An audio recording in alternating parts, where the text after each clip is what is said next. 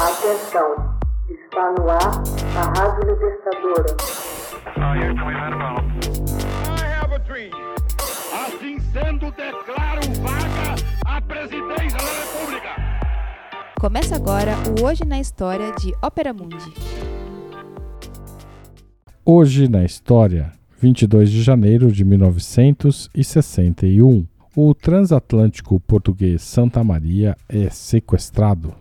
Em 22 de janeiro de 1961, um assalto liderado pelo capitão Henrique Galvão ao transatlântico português Santa Maria marcaria contestação ao governo de Antônio de Oliveira Salazar e introduziria o sequestro de navios e aviões como meio de pressão política. No início da década de 1950, Henrique Galvão desiludiu-se com o regime de Salazar e iniciou uma conspiração ao lado de outros militares. Acabou sendo descoberto, preso e expulso do exército. Em 1959, aproveitando-se de uma ida ao hospital de Santa Maria, fugiu e refugiou-se na embaixada argentina. Somente mais tarde conseguiria asilo político na Venezuela. Ele era, ao lado do general Humberto Delgado, figura extremamente popular nos meios oposicionistas não ligados ao Partido Comunista Português. Portugal, na visão dos comunistas, não estava pronto para uma revolução, mas Galvão defendia que não havia tempo a perder.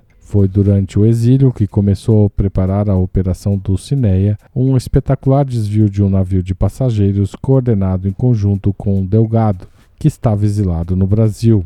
O Santa Maria tinha deixado Lisboa em 9 de janeiro para uma viagem regular até Miami, nos Estados Unidos, com escala no porto venezuelano de La Guaira, planejada para o dia 20. Galvão embarcou clandestinamente ao lado de mais três em Curaçao, nas Antilhas Holandesas. A bordo já se encontravam os 20 elementos da Direção Revolucionária Ibérica de Libertação, grupo que assumiria a responsabilidade pelo assalto.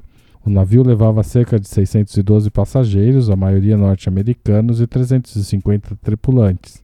Fora escolhido por ser superior aos diversos navios de passageiros espanhóis que faziam o roteiro da América Central. A operação começou na madrugada de 22 de janeiro com a ocupação da embarcação por 24 homens da ponte de comando. Um dos oficiais de bordo ofereceu resistência e foi morto a tiro.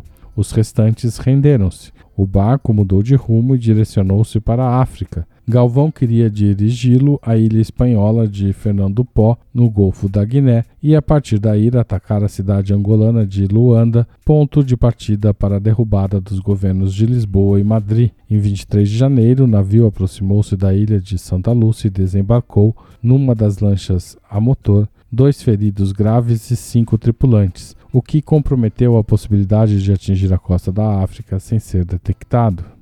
No dia 25, deparou-se com um cargueiro dinamarquês que alertou as autoridades. Horas depois, um avião norte-americano localizou Santa Maria. Em 2 de fevereiro, o navio ancorou no porto do Recife, em Pernambuco, e desembarcou seus passageiros e tripulantes. No dia seguinte, os rebeldes entregaram-se às autoridades do Brasil, país onde obtiveram asilo político.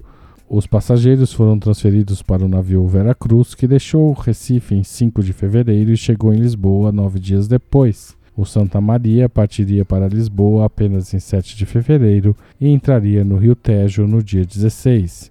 Independentemente dos aspectos políticos, o incidente reforçou a fama do único navio de passageiros português que mantinha conexões regulares entre Lisboa e Estados Unidos. Em 4 de fevereiro, coincidiram-se com o desvio de Santa Maria graves incidentes em Luanda, que levariam ao início da guerra no norte da Angola. Lisboa decidiu enfrentar a situação enviando, nas palavras de Salazar, rapidamente e em força importantes reforços militares. Esta decisão implicou na requisição de diversos navios fretados pelo Ministério do Exército a fim de transportar tropas e material de guerra. Henrique Galvão morreu em São Paulo em 25 de junho de 1970, vítima do mal de Alzheimer. Hoje na história, texto original de Max Altman, locução Haroldo Cerávulo, gravação e edição Laila Manoeli. Você já fez uma assinatura solidária de Opera Mundi? Com 70 centavos por dia, você ajuda a imprensa independente e combativa. Acesse www.operamundi.com.br/apoio.